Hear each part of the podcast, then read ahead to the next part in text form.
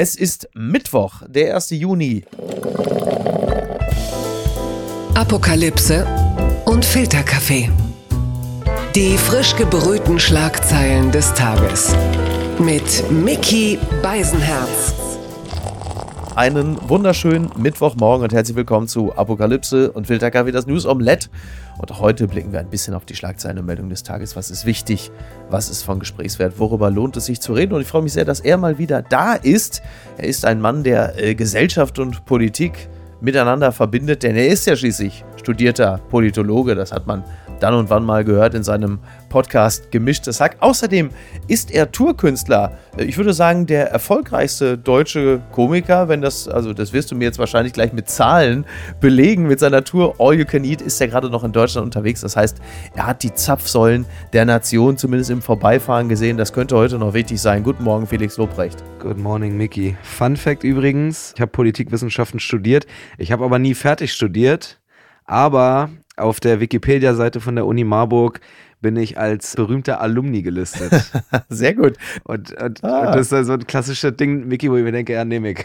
Werde ich nicht korrigieren. Also dann bist du genauso Politikwissenschaftler wie ich Sozialwissenschaftler, ja? Exactly. Das ist super. Zweiter Fun Fact, weißt du, wer auch Politikwissenschaften in Marburg studiert hat? Nein. Äh, ja, fuck, wie heißt der denn? Hier der AfD-Mann mit der Hundekrawatte. Wie heißt der? Ach, Gauland. Gauland. Gauland hat Politikwissenschaften ja, aber nicht zur selben studiert. Zeit wie du, denke ich mal, ja. Der ist zwei Semester nach mir gekommen. Ja. Scheiße, oh Gott. Naja, guck mal. Das ja. ist übrigens witzig, weil Marburg ist ja so eine ultralinke Stadt. So, beziehungsweise ja. ist so ganz widersprüchliche Stadt, weil du hast, dadurch, dass es so eine alte Unistadt ist, hast du dann auch so richtig diese Burschenschaften und so so in, in diesem Burschenschaftswillen. Auf der einen Seite, die halt sehr konservativ, die nennen sich immer unpolitisch und unkonfessionell, aber sind alle mhm. so leicht, so slightly grenzrechts.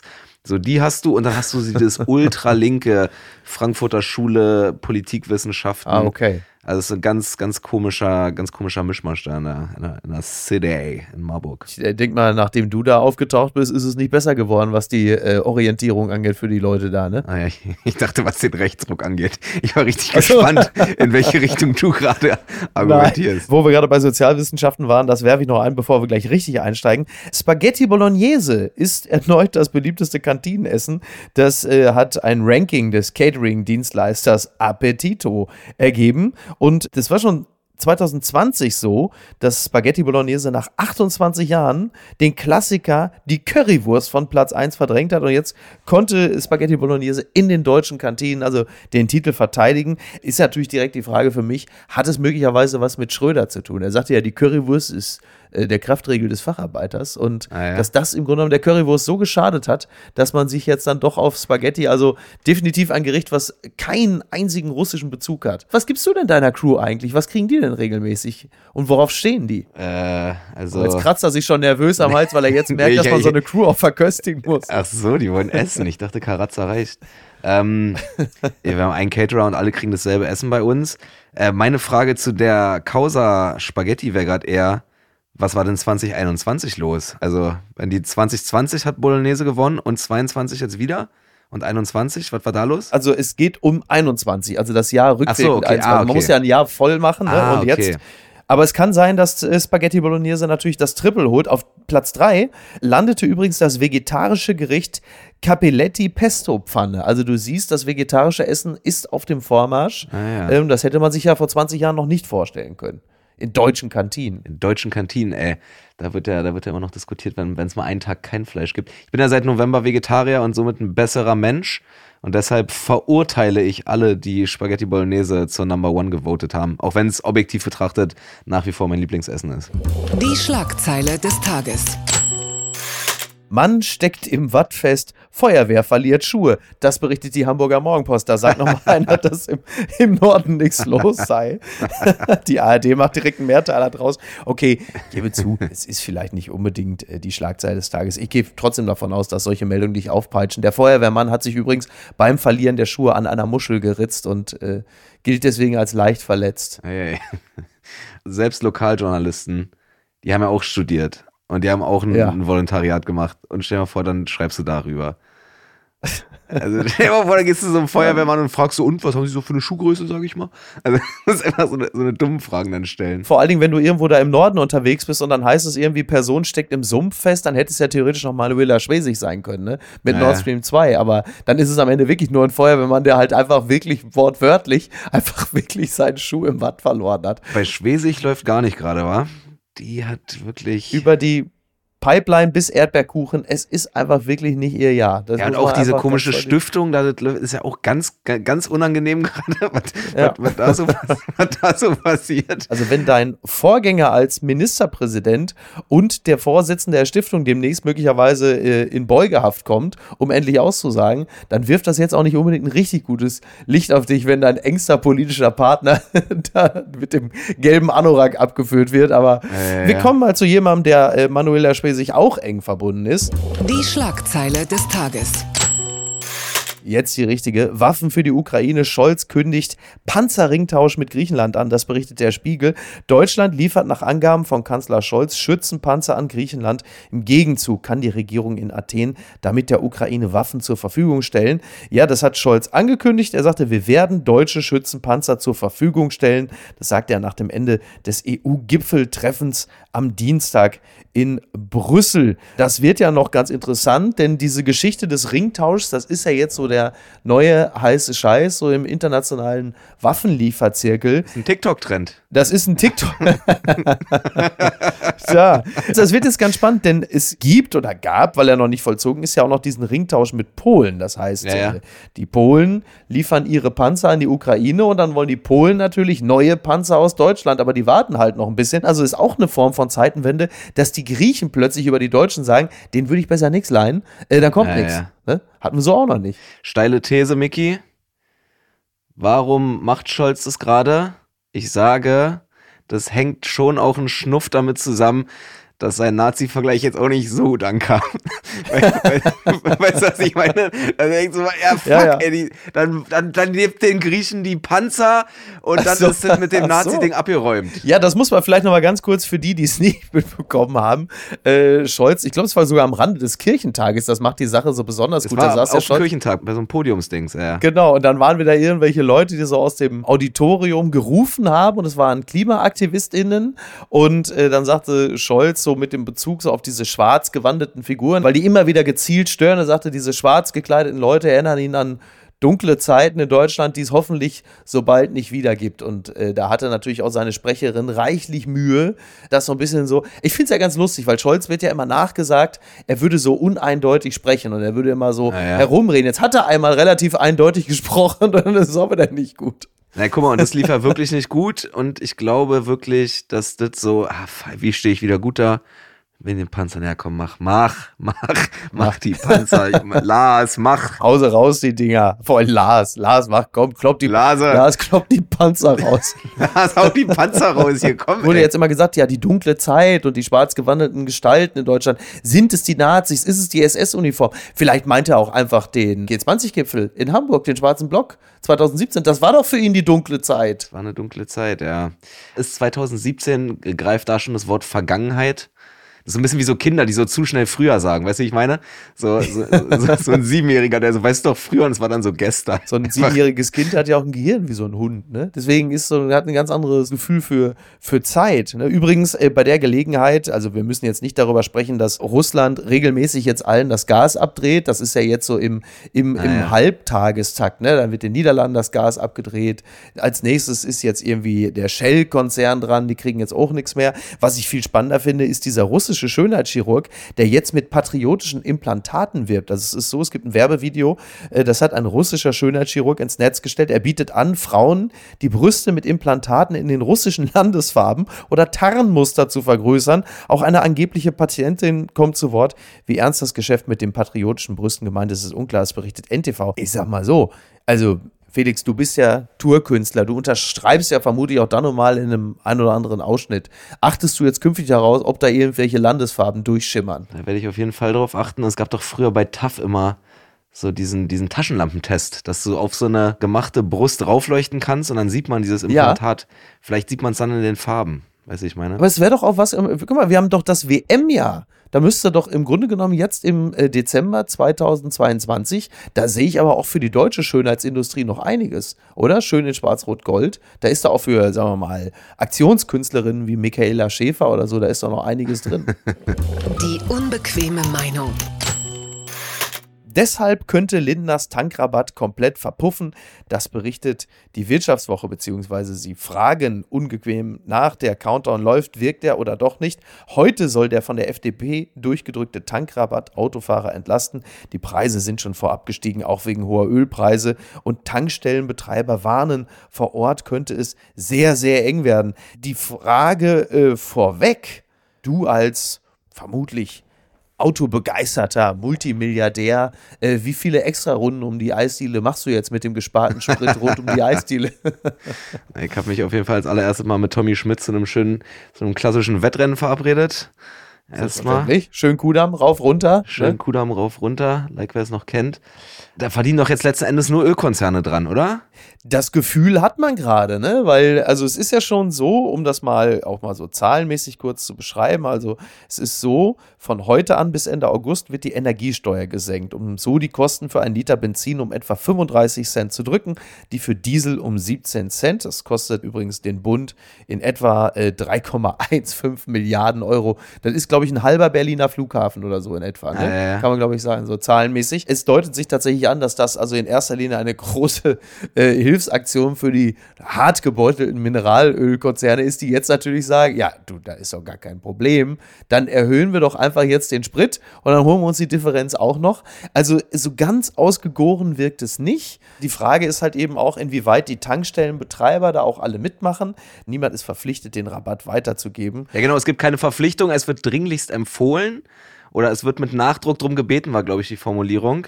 Ja. So, Bundeskartellamt macht irgendwas, das fängt direkt so an mit so einer komischen Vorab-Einschränkung, dass ganz viele gesagt haben, ja, aber unsere, unsere Tanks sind auch noch voll und die müssen wir natürlich zu den alten das Preisen. Ist auch teuer eingekauft worden. Ja, genau. genau, genau die ja, müssen wir erstmal zu den alten Preisen, also ehe das greift, kann das auch noch dauern und bla bla bla bla. Jetzt bin ich natürlich nicht Christian Lindner. Aber ich glaube, wenn man nochmal eine halbe Stunde länger nachgedacht hätte, wäre ihm da was Besseres eingefallen, oder? du bist doch deshalb nicht Christian Linder, weil du die teurere Uhr trägst. Ich wollte gerade sagen, ey, Chris mit seiner Billo-Uhr, Alter. es ist ja so, dass ja eben nicht nur heute der Tankrabatt greift, sondern natürlich das mittlerweile ja schon kultige 9-Euro-Ticket. Und das wird natürlich in der Praxis wahnsinnig spannend. Also du hast einerseits irre lange Schlangen an den Tankstellen, weil alle natürlich wie doof dann heiß auf diesen Tankrabatt sind, da wo er dann tatsächlich greift. Auf der anderen Seite hast du natürlich arschvolle S-Bahnen, die wahnsinnig viele ArbeitnehmerInnen nerven werden, weil die natürlich regelmäßig halt zur Arbeit fahren. Und dann sind jetzt plötzlich die ganzen 9-Euro-Ticket-Touristen da mit drin, die irgendwie von Spandau direkt ins Allgäu fahren wollen, äh, mit zwölfmal umsteigen. Ja. Das ist ja jetzt auch nicht so richtig cool und wirkt halt auch wieder so ein bisschen, ja, nett gedacht. Aber die Umsetzung, weil mehr Bahnen fahren ja auch nicht. Ist ja nicht so, als hätte man plötzlich mehr Personal. Das ist sowieso mein, mein größter Punkt an dieser ganzen Mobilitätswende ist, und jetzt nicht so billig deutsche Comedy, haha, die Bahn ist immer zu spät. Aber solange die Deutsche Bahn auf die Art und Weise, wie die gerade ist, so eine wichtige Variable in der Mobilitätswende ist in Deutschland, wird es nicht klappen. Es ist nicht möglich, also wirklich, das ist unglaublich. Du bist ja gerade ähm, tatsächlich bundesweit unterwegs. Du bist gerade in Bayern. Bist du dann mit dem Auto unterwegs oder hast du, wie sich das gehört, sowieso 22 Trucks und du bist dann vorne im Führerhaus beim Vordersten oder fährst du die Strecke mit der Bahn oder fliegst du? Also mein, mein Opening Act, momentan Phyllis Taschtan, schöne Grüße. Äh, mein Bruder und ich fahren immer mit meinem Auto und meine Crew ja. sind da mit Bussen unterwegs es ist tatsächlich viel billiger mit Auto zu fahren. So, sonst muss ich halt immer drei Leute Ticket mit Gepäck, ja. alles scheiße. Ja, nee, wir fahren Auto. Ja. Wenn ich so Einzeltermine habe oder so, dann fahre ich auch schon Bahn. Ich finde Zugfahren an sich auch nicht so auch nicht schlimm. Ich mag es halt nicht, dass man da immer noch mit Maske sitzen muss. Das ist halt unentspannt im Vergleich zu Auto. Du kannst doch ein 25-minütiges Video streamen, wenn du die Maske abnimmst. Ja, das stimmt, ey. mit Eskorte in Hanau. Ja. ich habe ja auch diverse Einzeltermine und die fahre ich zumeist mit der Bahn. Ich empfinde das wirklich als äh, sehr entspannt ja. und angenehm. Es gibt so Strecken, die sind deutlich besser mit der Bahn. Also Berlin-Hamburg ist deutlich besser mit der Bahn. Berlin-München ist deutlich besser mit der Bahn. Das stimmt. So, Berlin-Leipzig ist der Endgegner, das sind 47 Minuten, glaube ich. Das ist schon echt krass mit der Bahn. Ja, das stimmt, das sind echt so Premium-Strecken. Aber dann gibt es auch wirklich so komplett Fails. Also Berlin-Dresden beispielsweise ist äh, Luft, also ist genau dieselbe Kilometerzahl wie, wie Leipzig entfernt, dauert über zwei Stunden, ah, okay. weil man da ja. mit, mit so einem Eurocity nur fahren kann. Die etwas weniger erfolgreichen Comedy-Kollegen, ne, haben die jetzt eigentlich schon neue Stücke auf dem Akkordeon geübt für die Touristen in der S8? Ich werde gleich mal nachfragen. Oh, ich dachte, du wärst längst tot. Corona, da ist es wieder. Der FAZ schreibt, Corona-Welle Omikron. Welcome back, Bro. Welcome back, Bro. Omikron-Subtyp breitet sich in Portugal aus. Portugal hatte sich auf einen entspannten Sommer gefreut, doch nun wird das Land von einer neuen Corona-Infektionswelle überrollt. Der neue Omikron-Subtyp hat die Variante BA2 schon weitgehend verdrängt. Es ist übrigens schon seit Ende März so, dass es diese Welle gibt. Der Omikron-Subtyp BA5 Karl Lauterbach hat, na klar, schon vor einiger Zeit davor gewarnt. Und zumindest in Portugal ist es tatsächlich so. Da ist seit Anfang Mai die 7-Tage-Inzidenz, sie hat sich fast verdreifacht. Die lag zuletzt bei knapp 1800 in Deutschland. Ich habe es übrigens gar nicht mehr verfolgt, wie die Inzidenz in Deutschland ist. Da war es wohl null. so, die ist zwischenzeitlich unter 200 gesunken. Jetzt ist sie so wieder knapp auf 201 oder so. Und ähm, für Portugal ist es schon insofern ein Problem, dass die Sterblichkeitsrate relativ hoch ist. Also 230 Tote in der Woche, vorwiegend ältere Menschen. Nichtsdestotrotz ist es bei mir zumindest so, dass ich mich jetzt von dem großen O, sprich Omikron, jetzt äh, nicht weiter bedroht fühle. Also ob jetzt Omikron BA5 jetzt noch ansteckend. Man hat doch manchmal das Gefühl, jede Variante wurde doch immer noch mal ansteckender als die davor. Jetzt hat man doch wirklich das Gefühl, das geht doch fast gar nicht mehr ansteckender. Also Omikron war doch schon der Goldstandard. Ey, guck mal, ich bin dreifach geimpft und zweimal genesen. Also ich habe wirklich, hab wirklich gar okay. kein Thema damit. Ja, ja. Ich bin zweimal genesen. Also die, die Impfpflicht, die, die kommt schon, oder?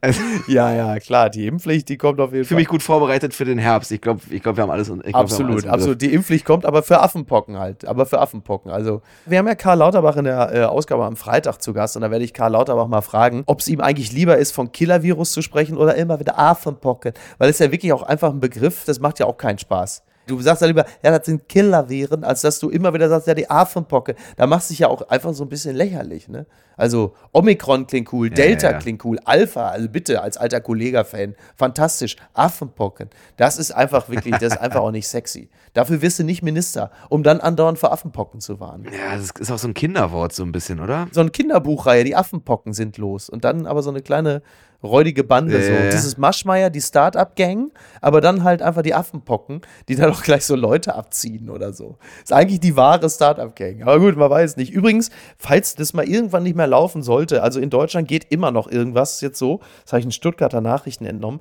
dass ein Betrüger 5,7 Millionen Euro kassiert hat für ein angebliches Corona-Testzentrum. Er ist verknackt worden und man denkt, ja, also das ist ja nur jetzt wirklich schon ne, Kapitalverbrechen, 5,7 Millionen. Es gab halt dieses Testzentrum gar nicht, sondern er hat halt einfach von der Kassenärztlichen Vereinigung 5,7 Millionen Euro kassiert. Der Junge ist 20, er ist vom Amtsgericht wegen Betruges schuldig gesprochen worden. Nach der Bewährungszeit äh, von einem Jahr entscheidet das Gericht, ob es eine Jugendstrafe verhängen werde.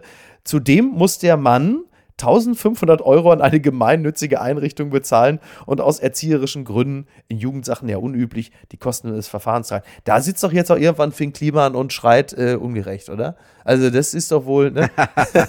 Ey, aber findest du auch, dass es manchmal so Verbrechen gibt, sagen wir mal juristisch relevante Sachen, wo man eigentlich dann auch als Richter sagen müsste so, ja, also ist nicht erlaubt, aber hast du schon ja. gut gemacht, komm, komm, hau ab. Ja. Ey. Hau ab. Ja. Das ist doch gut. Hä? Lag Deutschland, lass dich doch nicht so verarschen, Alter. Wenn dir so ein 20-Jähriger irgendwie 5,7 Mios irgendwie Wahnsinn, aus der ne? Tasche ziehen kann, dann habt ihr doch versagt. Da muss Deutschland in den Knast. Hä? Eigentlich also schon, jetzt mal ja, ernsthaft. auch. Wie heißt der Junge? Steht das da? Steht da, steht da wie der heißt? Du meinst der Name? Nein, der Name steht da nicht. Aber es ist halt ein 20-Jähriger, der kommt dann, ich glaube, der kommt aus Freiburg oder so. Wenn du wieder draußen bist, lebenslang Gästeliste bei mir, melde dich. das finde ich so lustig, weil das erinnert mich an meine Frau, die sagt ja auch immer, äh, äh, sie rootet für die Bad Guys. Das ist natürlich genau so eine Geschichte, äh, wo sie sagt, ey, sie will auf jeden Fall, dass der Typ damit durchkommt. Ja, na, das ist doch so eine coole Crime. Also, der hat niemandem irgendwie geschadet, sondern der hat ja eher einen Fehler in dem System offensichtlich aufgezeigt. So. Absolut. Ja, solche Leute werden doch sonst normalerweise von größeren Unternehmen sogar fest angestellt, um eben das, um die Verwundbarkeit, die Fehler im System aufzudecken. Ne? Hat er ja, wirklich ja. fantastisch gemacht. Wobei ich glaube, der Fehler im System bei der Kassenärztlichen Vereinigung ist relativ schnell gefunden, wenn du einfach sagst,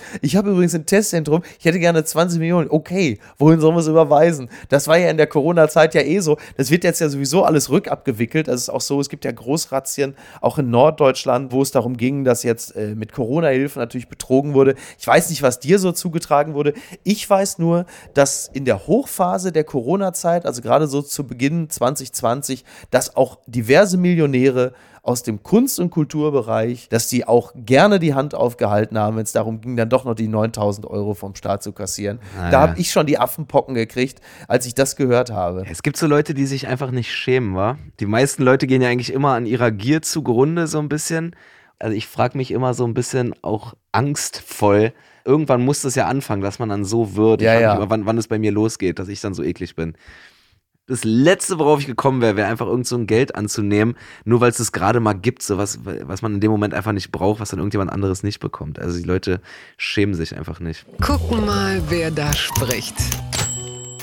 Türkei will anders betitelt werden, das berichtet die Tagesschau. Die Türkei will in der Diplomatie nicht mehr Turkey heißen, sondern Türkei. Dazu hat die Regierung nun verschiedene internationale Organisationen aufgerufen. Grund ist die Zweideutigkeit des englischen Wortes Turkey.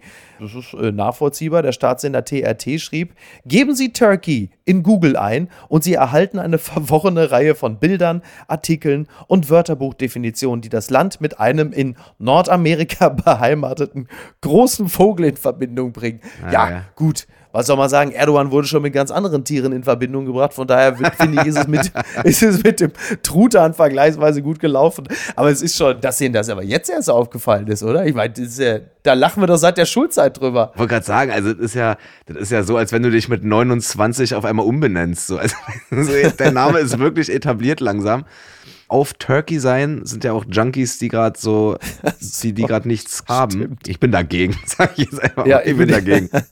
ich finde es auch gut. Ja, was sollen auch andere Länder sagen? Also Uruguay, ne, der legendäre Homer Simpson-Gag, you're gay, ne, zum Beispiel. Ah. Oder Kompromiss, vielleicht auch aufgrund der aktuellen Verhaltensmuster. Äh, Türkei bleibt äh, Turkey, aber Deutschland wird in Chicken umbenannt. Das wäre doch vielleicht auch ganz fair. Das wird auch so der, der aktuellen Sachlage auch ein bisschen gerecht werden. Übrigens, äh, ich habe einfach mal so mir so diverse Ortsnamen angeguckt und das ist schon ganz toll. Also es gibt einen Ort in Frankreich, der heißt zum Beispiel Kontom. In Kanada gibt es einen Ort, der heißt Dildo. In der Schweiz, in Albanien gibt es einen Ort, das finde ich fantastisch, der heißt einfach nur Crab. Crab. Ja, Crab. Ja. Auf den Philippinen und in Indonesien äh, gibt es einen Ort, der heißt äh, Anus. Also wenn man sich das alles anschaut, da ist es doch für Erdogan eigentlich wirklich vergleichsweise gut gelaufen. Ja, oder auch so Darmstadt. Darmstadt wird da auch schon länger so sein Thema einfach mit haben. Ja, Hodenhagen, Darmstadt, ne? Weil wir gerade die Google-Bildersuche hatten und äh, wir über das Deutsche bzw. das Englische gesprochen haben. Ich sage jetzt mal so, eine Bekannte. Eine Bekannte wollte ihren Kindern äh, vor einiger Zeit vor Augen führen, was äh, es für Folgen haben kann, wenn sie halt jeden Morgen mit dem großen Esslöffel direkt in den Nutella-Pot gehen. Ja, sie wollte also auf die körperlichen Folgen von argem Zuckerkonsum aufmerksam machen. Und dann hatte sie ihre Kinder rund um den Tisch versammelt, klappte das MacBook auf. Die Kinder waren so grob, sagen wir mal so zwischen sagen wir mal, fünf und elf Jungs und Mädchen. Und dann gab sie einfach nur mhm. in die mhm. Google-Bildersuche dick ein. das hat sie nie wieder danach getan. Sowas kann man sich nicht ausdenken. Scorpions say they change Wind of Change lyrics as song romanticized Russia. Das zitiert der Guardian, beziehungsweise der Guardian zitiert offensichtlich ein Interview, das der Scorpions-Sänger Klaus Meine der Zeit gegeben hat und äh, im Zuge der russischen Aggression sind ja sehr viele Dinge verändert worden. Wir wissen ja, Starbucks, McDonald's, ganz viele sind raus aus Russland. Sehr viele Kunst- und Kulturschaffende äh, sind entweder gar nicht mehr im Amt, weil sie die Distanzierung von Putin nicht hingekriegt haben, oder sie haben halt insgesamt ihr Gesamtwerk ein bisschen verändert. So auch Klaus Meine, der Komponist und Texter der Glasnost-Hymne Wind of Change. Und äh, das hat offensichtlich jetzt äh, auch bei Klaus Meine zu einem Umdenken geführt. Es gibt ja die Zeile, ich werde es jetzt nicht singen, aus Rücksicht auf deine Gesundheit, aber Klaus Meine singt ja in dem Song I followed the Moskwa down to Gorky Park, listening to the wind of change. Und das hat er geändert. Er singt jetzt, äh, weil er gesagt hat, das kann er nicht mehr, weil es würde jetzt einfach Russland romantisieren. Das, der kann es nicht mehr singen. Jetzt hat er es geändert. Er sagt, Now listen to my heart. It says Ukrainia waiting for the wind to change. Für dich als ah. alten Scorpions-Fan ist das jetzt wahrscheinlich ein richtiger Schlag in die Magengrube, weil du sagst, ist jetzt für dich auch nicht einfach. Das ist ein ganz großes Ouch. ja, aber hat nicht äh, Scorpions, haben die nicht voll so die krasse Fanbase in Russland? Ja, ja, ja, ja. Scorpions? Ja, ja, unter anderem in Russland. Die sind sogar auch in den USA immer noch ziemlich populär. Mhm. In Deutschland schafft man es ja nicht ganz so, die alten Heroes ewig lange äh, zu feiern. Aber du hast recht, in, in, gerade in Russland, ich glaube, Bands wie Scooter, Modern Talking und die Scorpions sind speziell in Russland. Das war ja lange Zeit kulturell so ein bisschen das Bares für Rares ähm, so international, ja. was so die, die Kunst anging. Ja, ich gehe mal davon aus, die Scorpions werden bis auf weiteres jetzt erstmal nicht mehr äh, rund um den Kreml auftreten. Und mit diesem Text ja nun mal schon mal gar nicht. Also ja. ich weiß jetzt nicht, wann in Hannover äh, in der Wohnung von Klaus Meine direkt das Gas abgedreht wird, aber lange kann es ja nicht mehr dauern. Aber da muss man ja tatsächlich sagen, da hat er ja schon Eier bewiesen, das zu machen, in dem Wissen, dass er eine krasse Fanbase in Russland jetzt erstmal quasi nicht, nicht, mehr, nicht mehr bedient. Also mit den Scorpions äh, und Russland ist es wahrscheinlich ein bisschen wie mit VW und China. Also da kannst du jetzt auch nicht einfach sagen, das geht nicht, weil der Absatzmarkt einfach so verdammt groß ist. Also ich weiß jetzt nicht, was jetzt los ist. Ja, ja. Riesenproblem natürlich auch für Gerhard Schröder, dass jetzt also Klaus Meine von den Scorpions jetzt auch noch so extrem Putin-kritisch ist. Denn Schröder laufen ja nun auch wirklich die letzten Verbündeten weg, aber ich merke schon, das Schicksal des Altkanzlers ist dir ja wieder völlig gleich. Sag mal, ist eigentlich irgendwas aus diesen Leaks da in China geworden, wegen den Uiguren? War nicht sogar diese eine. Michelle Bachelet war dort, aber sie hat schon von vornherein gesagt, ja, es ging auch nicht wirklich darum, äh, da sich das jetzt im Detail anzusehen, sondern da ging es eher so mal also generelle Fragen ah, ja. erörtert und die hat natürlich nichts gesehen. Die sind halt mit ihr wahrscheinlich, keine Ahnung, ich habe schon gesagt, in den Freizeitpark gegangen, sind mal irgendwie, keine Ahnung, shoppen gewesen, sechs Tage und danach hat sie gesagt, also hier alles tipptopp. Ich habe keine Sklaven gesehen, Beckenbauer Voice. Weil du es gerade ansprichst, es gibt ja, ja. jetzt auch ähm, immer noch die Thematik, dass ja voll Volkswagen ja auch in der Region produzieren lässt, in der es dieses. Ja, die haben ja schon richtig lang dieses Ding mit potenzieller Sklavenarbeit da am Hacken genau. von Uiguren. Also Zwangsarbeit. VW-Chef Dies hat ja schon gesagt, dass also, dass sie jetzt nicht vorhaben, jetzt sich irgendwie sich aus der Region da oder aus China zurückzuziehen, sondern dass deren Gedanke ist, dass es erst recht wichtig ist, dort zu bleiben, um die Standards äh, von VW dort also durchzudrücken. Und das haben wir ja gesehen. Das hat ja in allen Ländern fantastisch ah, funktioniert, ja. egal ob Katar oder, oder Bangladesch, wie auch immer. Und das ist wieder interessant. Das ist wieder dieses alte Prinzip Wandel durch Handel, wo du weißt, das ist natürlich eine absolute ja, Shitshow. Es sei denn, VW steht jetzt vielleicht für Volksrepublik Wandel. Das kann natürlich sein, dass ich das auf die Fahnen geschrieben habe. Also, das ist auch so genau so ein Ding, zumal dies äh, in einem Interview mit dem Tagesspiegel auch gesagt hat, dass halt eben auch der Absatzmarkt in China so extrem groß ist und noch so riesiges Potenzial habe. Implizit eigentlich sogar zugegeben hat, dass er sagt, naja, das ist mit den Urgun sicherlich alles nicht ganz so schön, aber Leute, wir müssen auch mal sehen, hier ist ja noch richtig was drin für uns. Und wir werden dann im Zuge dessen, klar, da ziehen wir dann hier die Menschenrechte, da ziehen wir China aber komplett auf links. Da könnt ihr euch aber richtig auf uns verlassen. Ist doch gar keine Frage. Das ist schon ganz, ganz, ganz eklig, Alter. Und auch einfach diese unglaubliche Power, diese ökonomische Power, die China einfach hat, sodass sich letzten Endes kein Land so wirklich traut, irgendwas zu machen. Weil alle einfach China brauchen, so als ja, ja, okay, dann war es das hier mit deutschen Autos, ja. So, oder okay, dann gibt es genau. keine Mikrochips mehr so. Da verläuft genau die Linie. Also du hast jetzt einerseits die deutsche Regierung, die EU, die UN, was auch immer, der Westen, die ihr äh, Gewissen entdecken, die die Moral hochhalten, die auch ungewohnt einig sind, wobei es jetzt schon wieder ordentlich wegbröckelt. Je länger der Krieg dauert, desto mehr gewöhnt man sich dran und sagt, naja, so schlimm ist jetzt auch nicht. Und dann kommt halt China, mit diesen Leaks, was glaube ich allen hoch unangenehm ist, dass es offensichtlich ist, denn das bedeutet ja automatisch immer, dass du dich dazu verhalten musst. Und das würde man sich, glaube ich, lieber sparen, dass man eigentlich nicht öffentlich da jetzt auch noch Stellung beziehen muss, weil man dann ja irgendwann auch so eine Art, äh, wie soll ich sagen, so Bekenntnis-Burnout kriegt, wenn man jetzt andauernd sich zu allem verhalten muss, was man eigentlich gerne unterm Teppich gehalten hätte. Denn gewusst haben sie es vorher auch schon. Also man fängt jetzt quasi an, sich selber so moralische Standards zu setzen und kommt dann halt auch direkt wieder an seine Grenzen weil man dann merkt, ah, okay, krass, hier ist eigentlich alles Kacke um uns herum. Also, ja. was, was machen wir denn jetzt? Und dann stürzt man sich halt, dann ist man halt bei den Themen irgendwie moralisch stabil, wo man irgendwie das Gefühl hat, da sind gerade irgendwie so Wähler mitzuholen und alles andere so. Also ich meine, auf keinen Fall in diesen Relativismus äh, verfallen, aber auch so Jemen und so juckt ja auch nicht wirklich in Deutschland. Ja, ja. Und da sterben Hunderttausende.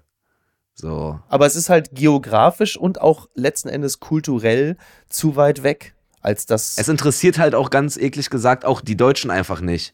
Als Politiker widmest du dich ja auch nur Themen, die irgendwie äh, klicken so. Ja, und selbst dann, und selbst dann wird es schwer, ne? Aber deshalb habe ich nachgefragt, weil ich hätte gedacht, dass dieses Uiguren-Thema, das war ja rund um die Olympiade schon mal so irgendwie ein Ding in Deutschland. Und ich dachte quasi, dass das jetzt schon noch mal irgendwie auch aus der Bevölkerung raus wirklich relevanter wird, sodass die Politik sich verhalten muss mäßig. Aber es ist nicht so richtig war. Ich glaube, die Leute haben auch irgendwie nur so begrenzt irgendwie Empathie oder auch Kopf, sich um, um so viel Elend zu kümmern, dass man irgendwie gerade mit der Ukraine so beschäftigt ist hier in Deutschland mäßig. Also auch die Menschen, weißt du, ich meine. Papala Paparazzi. Boris Becker geht juristisch gegen Bildberichterstattung vor. Das berichtet media.de. Ja, Boris Becker sitzt im Knast, aber äh, deswegen hat er natürlich trotzdem immer noch die Möglichkeit, sich gegen die eine oder andere Sache zu wehren und er wehrt sich gegen die Berichterstattung der Bild. Unter anderem will er gegen Behauptungen vorgehen, die da zum Beispiel diese angebliche Promi-Sonderbehandlung sei, die sein Mandant im Gefängnis erfahre. Das sagt Beckers Anwalt. Auch, dass sich Becker über laute Knackis beschwere und mit der Größe seiner Zelle hadere, sei unzutreffend, zitiert der Übermedienbericht. Zudem beanstandet der Bäckeranwalt eine Illustration bei Bild.de und eine Bildmontage bei Bild TV. Äh, Jammer Boris. ist also, Jammer du siehst mich geschockt, dass die Bildzeitung ja, ja. teilweise die Wahrheit äh, dehnt und, und unwahre Dinge, also das ist ja eigentlich fast eine Art Präzedenzfall. Also wenn das durchkommen sollte, dann darf die Bild künftig nicht mehr Unwahres behaupten und Sachen aufbauschen. Das wäre ja ein Ding. Will er gerade wirklich seine letzte Kohle dafür ausgeben? weißt du, ich meine, also willst du wirklich den, für den Rechtsstreit, Dicker, Alter, kauf dir mal einen Schrank, Alter. Mach mal irgendwas.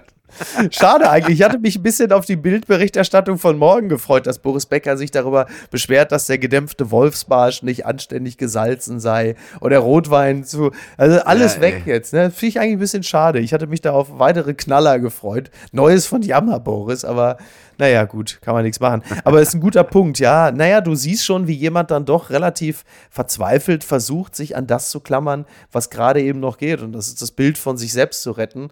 Ah ja, komm, ey. Irgendwann kommt die Autobiografie, dann kommt die Verfilmung. Ne? Ben Becker spielt Boris Becker, da geht doch noch so viel. Ja, aber also wirklich, ich glaube, das ist wirklich gerade dem Boris Becker sein, sein geringstes Problem, Alter. Find's ja auch gar nicht so schlimm, hä? Wenn es laut ist, dann sagt es doch. Also, weißt du, kann doch ruhig in der Zeitung ja, stehen. Oder? Schreit euch auch meine Nachbarn an, wenn die hier, wenn die hier Faxe machen, Alter. Sowas kann man sich nicht ausdenken. Mann liefert sich offenen Zweikampf mit Riesenkänguru. Das berichtet heute AT. Ein Australier ist auf offener Straße von einem Känguru angegriffen worden. Dabei hat er sich Verletzungen zugezogen. Das finde ich auch ein schöner Satz. Groll hegt der Mann aber nicht. Na, das ist doch super. Es habe sich um ein Zitat verrücktes 1,80 Meter großes Känguru gehandelt, erklärte der Australier. Nach endlosen Minuten ließ es schließlich von ihm ab und hüpfte unverletzt davon. Äh, ja, wieso wird dieser Mann körperlich angegriffen? Er hat ja noch nicht mal einen Glatzenwitz gemacht, ne? Und einfach das Kängurus gelten ja im Allgemeinen als ganz knuffig und ganz niedlich, aber diese Riesenkängurus, die sind ja wirklich, sehen ja aus, als hättest du einen Feldhasen mit Ralf Möller gekreuzt. Die sind ja wirklich unglaublich, die Dinger, ne? Wie so Ratten, die so hinterm McFit an der Mülltonne genascht haben, bisschen zu häufig. Hast du mal gesehen, wenn die flexen? Äh, das ist wirklich Wahnsinn. Die haben so eine Dauertesto-Trendkur einfach. Die haben alle unter ihrem Fell so Testopickel, Alter. Wie sagt man in den deutschen Medien immer so klassische Einzeltäter? ja, stimmt. Weil sie sind nicht organisiert. Hast du dich mal mit einem Tier geprügelt?